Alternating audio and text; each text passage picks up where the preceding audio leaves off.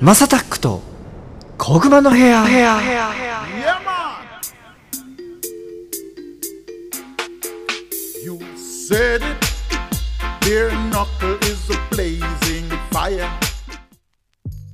はい皆さんこんばんは。おはようございます。こんにちは。こんばんは。お疲れ様です。おやすみなさい。ハイタイムズのマサタックです。この番組はですね今注目されているトレンドやニュースなんかを取り上げて毎回ポップにおしゃべりを提供していこうというものです。お手軽に聞ける長さくらいの配信をこれからもどんどんアップしていこうかなと思っております。先週に引き続きですねキングギドラから KW 社員さんのお話を皆さんにお届けしようかなと思っております。万が一ねあの先週の分かんないよって方は先週のやつを聞いてみてからこちらに戻ってきてもいいんじゃないでしょうか。じゃあどうぞ、トラックメイキングとかは特にしようと思わなかったですか？うーんとねままだその学生だったし、はい。ターンテーブル買うところでまだあのて止まってて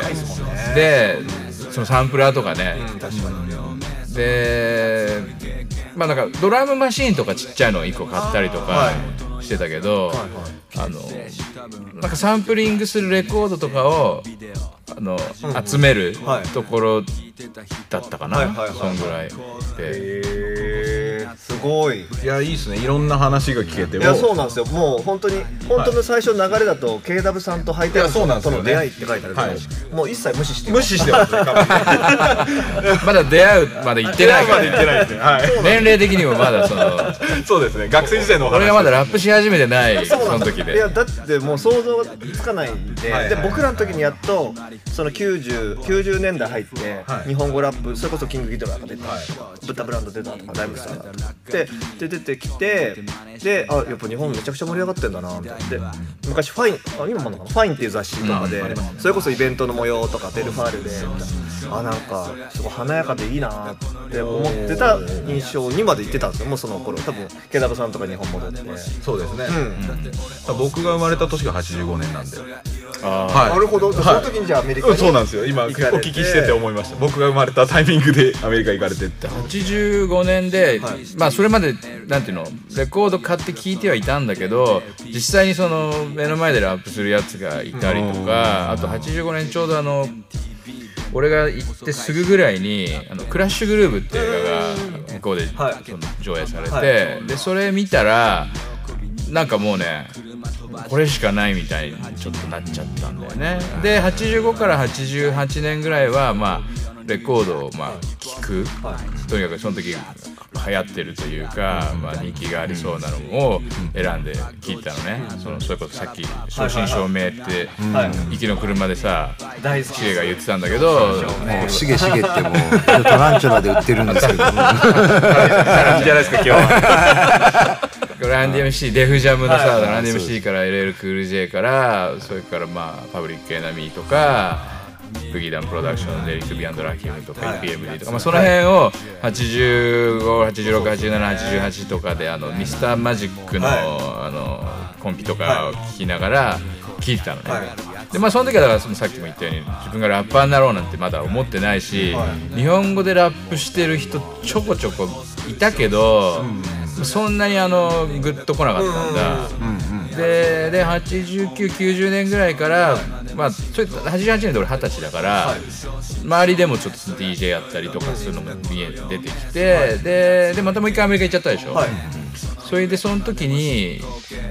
まあこれはちょっとあのもうであやっぱアメリカでも88年からよう MTV ラップスとかがもう始まったことでどんどんその、まあ、アンダーグラウンドのそのジャンルから完全にこう少しずつメインストリームになり始めてたのね、だからまあ自分もそこでこう俺もずっと聞いてるしよりこう周りのその辺の黒人より全然聞いてるし詳しかったりしたわけよ、だからまあそれこそ90年代って黄金時代になってネイティブタンクとかさ、ギャングスターとかピート・ロックシエル・スミスとかそういうのがどんどんブランヌビアンとかね、でブランヌビアンのめちゃめちゃかっこいいなとか思ってたから、まあそういうのでまあ自分もそういうあの一部になりたいなと。ヒップホップだからそれまではねなんか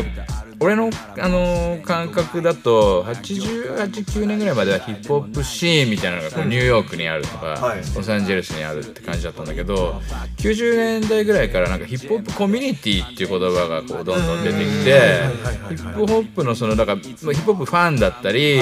その業界人だったりアーティストだったりっていう人が、まあ、それ全部でヒップホップコミュニティっていうのを作っててでそれでそのラジオだったり MTV だったりっていうそのメディアがあって雑誌がソースマガジンとかいうのがあってだからもう誰でもヒップホップ好きだったらヒップホップコミュニティの一部になるっていう感覚がまあ90年代ぐらいから割と学生とかにもこうどんどんどんどんこう浸透してったところで、まあ、自分もヒップホップコミュニティの一部だと、はいでアジア人としてアメリカにいてヒップホップやってて、でまあそこで何をそのレプレゼントするかみたいな感覚にはななり始めたのね。でラップしようってだんだんなってったんでが90年ぐらいからまあまあそのラップ聴いてるうちにやっぱそのまあもちろんフローとか、はい。リリックの面白さとか、まああとまあその、まあ、歩き方とか、こうファッションとかね、はそういう持ち物とかそういうのもかっこいいと思ったけど、まあ、車でさ、あのベース聴かしながらボンボンボンボンやって前こう通ってったりとかそういうのも見てさ、でまあ悪そうなやつらとかみんなこうジャラジャラチェーンつけたりさ、はいはいはいはい。そういう格好してて、でまあ自分もなんか聞いてるうちにだんだんその言葉の、まあ、英語もさ前よりだんだんこう分かるようになってくるじゃん。はいはい。そうそのライミングっていうのがさその、まあ、ヒップホップのリリックの中ではすごい重要で、でラッパーたちもその俺ラップするって言わずに俺ライムするっていうんだよね。確かに。だからあもうライムしてないとラップじゃないし、そのライムっていうのが、まあ、一番その聞くとこ時のまあ鍵だなっていう感じが、まあ、だんだんなんか自分の中で大きくなってきて、はい。で同時にそのいろいろ他に聞いてる R&B にしてもさ、ロックにしてもさ、英語の歌詞ってやっぱみんなライムしてるじゃん。うん。そう多いですよね。でそのそこで差をつける人が、まあ、すごいやっぱ人気あったりしてたなっていう印象だったんで、はい。そのまあ、そこにすごい、まあ、見見せられてやり始め、いやなんか自分もこう書いたりとかしてたんだけど、はい。日本語ってそういえばそういうあのライミングみたいなのが歌詞の世界にあんまないよなななんか言いっぱなしっていうかだからなんかそれ日本語でできないかなってちょっと思ったりとかあとまあ要は向こうのラッパーってさ、はい。ブルックリンならブルックリンだしさ、クイーンズならクイーンズだし、サウスブロンクスサウスブロンクスうんで、ロングビーチはロングビーチとかさ、オークランドみんな自分の街をレさすごいこう、叫ぶし、はい。そこでそこのやっぱコミュニティで支持されるじゃない。それがあの俺は東京から来た日本人が、はい。まあ、フィラデルフィアにいても、んうん。オークランドにいてもまあやっぱり、あアウトサイダーなわけ、うんうんうんよそ者だから、それがまあそれを東京でやらないといけないのかななんて考え始めたり、おい。なるほど。あと向こうのそのラッパーの友達とはい。か知り合うやつらに、なんで日本語でラップしないの？みたいなこと言われていやでも日本語ラップってなんか文法的にあんまりしっくりこないんだよねみたいなこと言ったんだけどなんかそのやっぱライミングっていうアートフォームをなんか日本語にうまく変換できないんだろうかみたいなことをまあすごい考えてたら、はい。まあ、ある日こうあこうすればいいのかなみたいななんかちょっとこう思いついてそれをやり続けてるうちに、はい。なんかあこれこれだとできんじゃないかなみたいなはい。感じになってたところからよしじゃあ日本語でとりあえずライム書いてみようとかで書いたものをラップしてみよはい。うみたいなところに至った感じ。その時はまだジブラさんとかとは全然会う前とかですか？会ってはいたけど、はい。まだその日本語でラップ一緒にやろうなんていうふうにはまだなってなかった。その地元をこうやってレップするって、はい。多分 KW さんが僕の中のイメージですよ。日本語ラップで,、はい。で渋谷が住所とか渋谷ドンとかってはい。言ったのって僕の中でのイメージだと KW さんが一番最初ぼ僕もそういう感じがす。るんですよ。で今その背景とか話を聞いて、はい。い、やもちろんそうだなと思ってやっぱりニューヨークでもブルックリンとクイーンズが喧嘩したりとか、はい。ブルックリンとブロンクスがラ,、ね、ラップで喧嘩したりとかってあるじゃないですか。バトルじゃないけど、はい。なんかそういうのが普通にあってだったのにそうだよなと思って。そうですねなんか地元をレップする感じは本当にあのそこからかなって僕も思います。ちょうどそのまあまあもう古いとこから行くとそれこそはい。ブリッジウォーズってさ、はいはい。クイーンズはい。ブリッジとサウスブロンクスだったりとか、はいあと、まあ、ブルックリンのやつはやたらブルックリン言うし、でウータンとかスタテンアイランドとかって言うじゃない、はい。だからまあやっぱその地元をこうなんていうのかな地元自分は地元出身だっていうことをすごい表に出し地元のファンが地元のラッパーを支えるみたいなのがすごい、まあ、自然だったと思うのね。はいはい。でそれってまあ言ったらそれこそそのアメリカ人はアメリカを愛すし、うん日本人は日本を愛すとかっていう、うんそういう愛国心にもつながるし、まあ、そういうところになんかだんだんあのなんて言うんだろうな郷土心みたいなものにこうだんだんこうヒップホップから感化されてったっていうのはあるんだろうね。リトルフロムキックザカンクルービリックキックしてぶん殴る。ベアナックルそれこそですよ収録30分ぐらい過ぎてるんですけどまだ全然行ってないんでこの出会いで このでもそう出会いに関しては多そう出会いが聞きたいですね。分俺とマサタックだとまた別々だったりとかするんじゃないかなその初コンタクトっていうことに関して言うと多分お先が、えー、タラさんですか？お先っていうかね僕は今でも鮮明に覚えてるんですけど、はい。その実際にそのなんていうかフェイスフェイスがあと本人にお会いしたのは、はい。90 1996年とか7年とかなんですよね。で当時西麻布にジュースっていうクラブが小さな小箱があって何でもありだったことそうそこが毎週金曜日に DJ 健生君のその Poor Man's High っていうヒップホップの帯のイベントをやってたわけ。で当時はやっぱりまだそのケーブとかよりもっと前かな、だから。あもうあの頃はケーブもあったよ。ケーブもありましたね、あとラウディとか、そういうちょっとすぐなあのなんてそんなに長い間やってなかったクラブとか。23箇所だねそうですって。ただその割とそのジュースのパーマンズハイは割とクロート好みな感じのイベント先で生と渡来、かな？やってましたっけ、うん。そうですよね。でそのジュースが閉まると、でそのプアマンズハイの最終回、すんごい人だったわけですよ、大してそんな大きな箱じゃないんだけども人入れないぐらい今考えると考えられないぐらい入っててでちょっと控室にムロ君がいたりとか、いやえぐいっすね。すごいもうカウンターに今でいうそのオールスター勢ぞろいその時にまあこう10代のタランチュラ少年は はい。わーってかき分けてってこうまあ今だからですけどお酒を飲もうとしたら隣にはい。KW さんがいて、ー。あ KW 社員だと思って話しかけたんですよ。はい。でなんか俺も今でも鮮明覚えてるけどなんでその日本語でラップしようと思ったんですか？みたいな。ああそうなんそこで聞いたんですか？いきなり。えー絶対覚えてないと思うんですけど。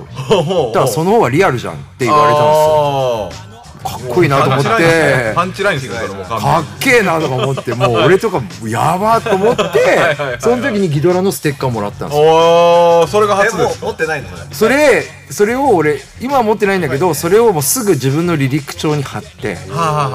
当時まだそのだあんまり今ほどそんなメジャーじゃなかったそのスプリームのステッカーとそのキングギターのステッカーを自分の離陸帳に貼ってたのを覚えてますね。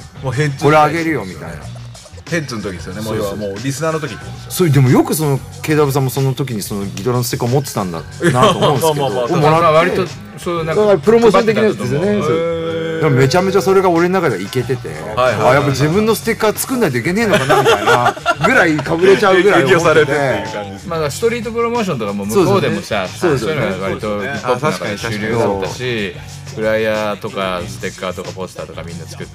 持ち歩いて渡したりとか、原体験はそこかな。原体験っていうか音源はマサダックがあの留学してそう高校行った時に、えっと、ライムスターの「口から出まかせ」っていう曲でギドラキングギドラ、えーそれこそあとソウルスクリームがフューチャリングしててその時のもうドア玉のバースは KW さんなんですよ、俺も結構それでやられちゃって、あこういう風に日本語って踏めるんだっていうかその頃はやっぱりなんか僕らもラップし始めたって言っても、そのなんていうんですかその何がどうとかっていうそのわやり方さえ分かんないから見よう見まねなわけじゃん。まあなんか最初の頃って語尾だけってイメージですそうですね。もうめっちゃ前の。あと例えばなんか2文字で踏めばどうなるぐらいの分かりやすく説明する。だけどもそうです KW さんの場合は最後やっぱ5文字6文字とかで踏むのがその脳の旅へ発信宇宙船百戦錬磨の空中戦でもこの時点で5文字ぐらいで踏んでるんですよ、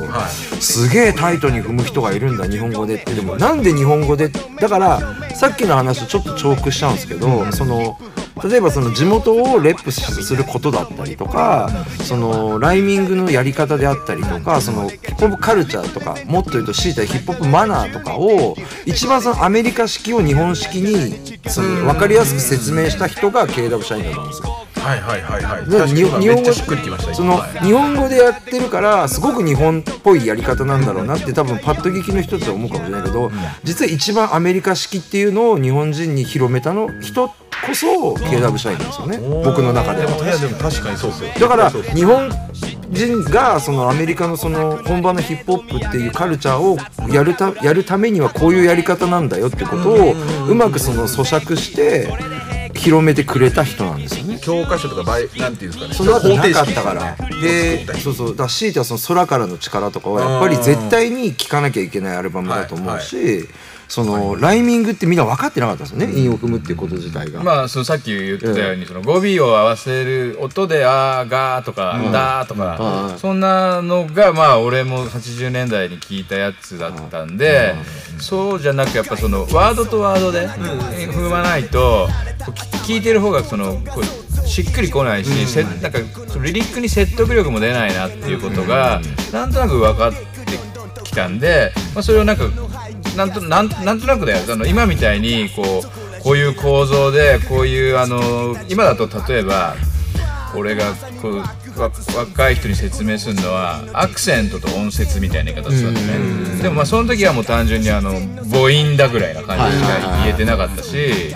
まあ、それを割とそのなんとなく自分の中でこうじゃないかなっていうことを日本語にはまあこう置き換えたっていう感じかな。あとそのさっき言ったそのヒップホップとはみたいなとこから、それはやっぱ向向こうにいた時の向こうのやつらアメリカにいたやつらがヒップホップっていうものをどういうふうに大切にしてるとかどういうふうにこう扱って発展させてるっていうのを、まあ、理解してたんで、まあ、それを日本でもやらないとヒップホップをやることにはならないと思ったしあとそのニューヨークとかのあ、まあ、LA とかからもだけどそのアーティストが日本に来てライブとかもちょこちょこやったじゃない、でインタビューとかもしたりとか、まあ、そのバックステージであの前座やったりとかするからちょっと喋ったりすると、とにかくまあヒップホップを大事にしてくれとかヒップホップをあのこのままやり続けてくれっていうことを、まあ、みんな言うわけよ。だからすごいヒップホップ大事にしてるなと思ったしそれを俺たちがそのまあアメリカから日本にやってきたヒップホップを日本でちゃんと育てるのは俺たちの義務だなっていう風な割とそういう意識に当時の9456年ぐらいのラッパーはみんな思ってたんじゃないかなと思うよ。DJ もそうだしなるほど。ニューヨークに僕らが住んでた頃にニアミスはしてるんですよね。そのそうそうなんかそのひろし君さん僕らの育ての親というか僕らがそのハイタイムとしてその世に出ていくことをすごいバックアップしてくれた DJ ヒロイの話。その方も亡くなってしまったんですけどそのひろし君と KW さんすごい仲良かったんですよ。でその KW さんがニューヨークに来た時に割とひろし君と泊まったりとかいつもひろしそう。でいてそのでひろし君 DJ ヒロ NYC ね。そうですがその DJ をやってる現場に行った行ったら「いや今日コット普通にうちいるよ」みたいな。でうちにもう寝てるよとか言うから「なんで現場来てくんねえんだよ」とか思って。まあ時差ボケとなんでなんで来ねえんだよ KW 社員とか俺思って。会いてえのにとかずっと思ってたんですよ僕。うわすげえ会いてえと思ってた夜10時ぐらいになるとねだもうダメなんだ寝なくなっちゃうんだよね。そのワイブで今寝てるよこったうちでみたいな。で言ってだけどその当時はやっぱりこうほらそんなあったからって「こんちはっす」なんて言えるまだ距離感ではもちろんないしあの KW 社員がねニューヨークにいるみたいなさ。それあのジュースであった後だ。全然後ですそっか。だって90その頃だからまあ99年2000年ぐらいか。とちょうどそのひろし君は金銅かな？でやってたんですよ205ってロワイス97年ぐらいから2000もう67年ぐらいまでもう広島のとこ年23回行って1か月ぐらいいたりとかしてたからニューヨークに。そうそうじゃあその居候になってたってか。ぶってたってことですね。そうです。木曜日マサダック金曜日土曜日 DJ ヒロ NYC っていう帯っていうかそこがえー。その205でやってた。だから日本人が木金土ってそう週すごいっすね。やってたっていう今考えるとすごい。すごいそれはすごい。僕だから、えっと、2年前にニューヨークちょうどコロナ禍の時に行っちゃって、そうですね。その時も僕だからたまたま見つけた Airbnb が205入ったところでなんか運命感じでそこにステイしててまだありましたね205店はなんか多分違う形態になったかもしれないけど KW さんは逆に205行ったことああるんですか？あ店の中に行ったこと店は行ったことある。ああります、すごい自由な店で。どどどういうどういうああなるほどなるほどなるほどなるほどね。何でも OK ですまあまあまあまあ、はいそれはね。い。いバイブスだったな。いやいいバイブスですねそれは間違いないですね吉田も最初ダウンタウンあのセントマークスかなんかに住んでて、その後ミッドタウンに引っ越してで,、割とそのミッドタウンの家に俺はもういあつもいたな。のスインターってかあそこのところですよ。サーティフォースあの下にこういうあのポーターみたいな人がいるところ、うんそうそうそうそう。ですよね。ベーグル屋の前。はいミッドタウンっていう東京と港区みたいな感じですかね。だからみんなが多分リスナーの人が今イメージしやすいの。かねなんか渋谷の東急本店とかなんかデパートのあるとこって感じがするんだけどね。メーシーズがあるから。うんなるほどなるほどちょっとでもともう都心です都心メーシ都心。ーメーシーズとそうっすね。あと、まあ、ブロードウェイがあって。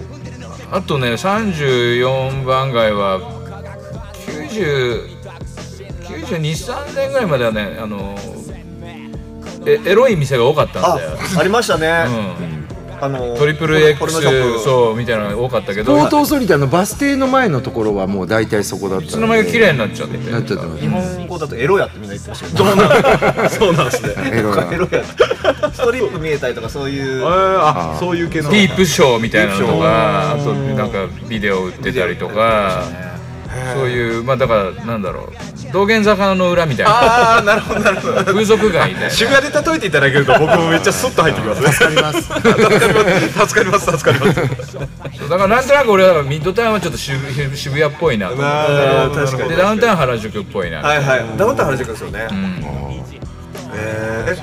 であれだよあの五番街とかちょっと上の方行くとみんな港区とか銀座って感じ銀座系。ああなるほ高いっどなるほど。すもんね。家賃がまあなんか高級高級店。デパート街でななんだろう。歩行者天国みたいな感じ、ニューヨークにいる時レコーディングとかもししました？えっとけいると。うんあの23曲撮ったことあるそれこそひろしちゃんのあの、はい。ダウンタウンに借りてたさスタジオでスも撮ったし、あとなんかクラーク・ケントと一緒にあの天国と地獄ですか？そうスタジオ入ったりして。やったいやめちゃくちゃあのトラックかっこよくて。でさっきもちょっとあの収録する前に、はいはいはい。なんでストリーミング入ってないんですか？ああ言って言ってましたねその時は50セント遊び来たりとかして。て、まだあのーあ、まあ、ソニーかなんかでやってましたっけ？どなんかやってましたソニーからドロップされてねまだあのーアフターマスとか、はいはいはシェイディとかに行く前。ないですよね、僕レコード持ってます。なんかプロモ版なんか持っててたまたまなんかシングル23枚出してたでしょ。出してましたね、多分売れなかったのかうん、うんあんまあの最初はそんなにだでも「How to Love」とかがちょっと話題にはなってたけどその後打たれてドロップされてでミックステープとかがちょっと話題になってるタイミングでクラーク・ケントンとこなんか多分いろんなとこにこう回ってこうなんか話聞かせてみたいな感じでいて、はい。でクラーク・ケントンは「俺んとこ来いよ」みたいに言ってたんだけど、エミネムのとこ行っちゃったね。あまあでもキャリアとしては正解だったんですかね。あかもしれないまあそうだね。売れるってこと、うん。えちなみになんですか僕すごい下世話な話。聞きたいんですけどじゃあ DJ クラーク・ケントにじゃあその時じゃあ天国と地獄リミックス作ってよって言って。あれオリジナル。ああれオリジナルがクラーク・ケント。ンああれオリジナルなんですね、じゃあ多分もっと僕リミックスは雪印。あれゆっくんでしたっけ、うん。で僕今聞きたかったのは金額感を聞きたかったんですよ。おだってクラーク・ケントその時多分いろいろフージーズのリミックスだったりとか結構バリバリやってた頃だと思うんでで KW さんのやつオリジナルですよね。でリリースするって。ゲス・フーズ・バックとかやっとやってあーそうちょっとで後だよねででやばいっすね。めちゃくちゃ高かったですよ。いや多分1500ドルぐらい。えそんなもんだったまああの日本でやるっていうことと、はい。日本で出すっていうことと、まあ、日本のアーティストってなんか一回やってみたいって気まぐれだったんで向こうも。でもまあでもリスペクトがあったんでしょうね。そうっていうことです日本に一回来た時にあのスタジオ入ってでそれをあのもう一回ニューヨークであのミックスしたりとかっていう時にまた俺もそって。めちゃくちゃかっこいい。いやかっこいいですね。でもさその時例えばあのジブラプレミアとやったりとかさ。やってましたね。あと誰かショービズとやったりとかさロードフィネスとやったりとか、はいはい。ちょこちょこそういうのあったじゃん、はいはい。だからまだクラーク・ケントは誰ともやってなかったから、俺結構まあそのラッラッキーム信者だった、は クラーク・ケントとやるのはすごい嬉しかったね、いもうラッキームって多分知らないリスナーの人いると思う。もうラッキームはもう本当に同じ単語で韻を踏まないっていうこだわりがあるぐらいライミングにこだわってますよねまああのゴッドだよね、うんそうゴッド。ラキーム・アラ。はい今後も次々に配信していく予定です。毎日の通勤通学時間家事の合間休日のブレイクタイムなど少しの時間にでもちょこちょこ聞いてもらえたら嬉しいです。いやなかなかディープな話になってきましたね。えー、多分来週で最後なのかな？まあちょっともうちょっとやるかもしれないんで皆さんまた来週もお楽しみにしていてください。今日もありがとうございました forever fear. Long as the mic is loud and the volume's pumping, I'ma move crowds of 2,000. I control the crowd. You know I hold it down when it drop. You know it's jiggy when you hear the sound.